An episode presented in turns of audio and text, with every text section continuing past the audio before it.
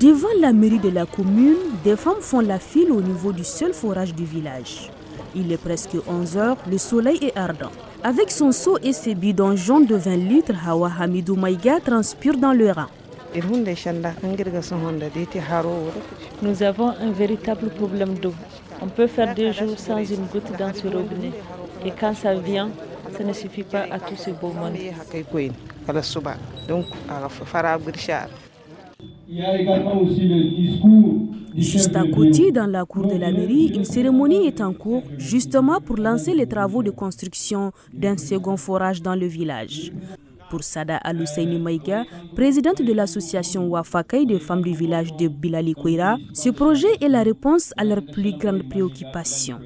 Il n'y a qu'un seul château, le voilà ici. Tout le monde va aller puiser de l'eau sur un seul château. Le grand village là, un seul château, ça ne, ça ne suffit pas. Si on n'a pas trouvé ça, on puise de la fleuve.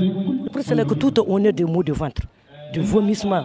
Parce que dans le fleuve là, c'est pas, pas bon. On, on remercie nos donateurs. On les remercie beaucoup.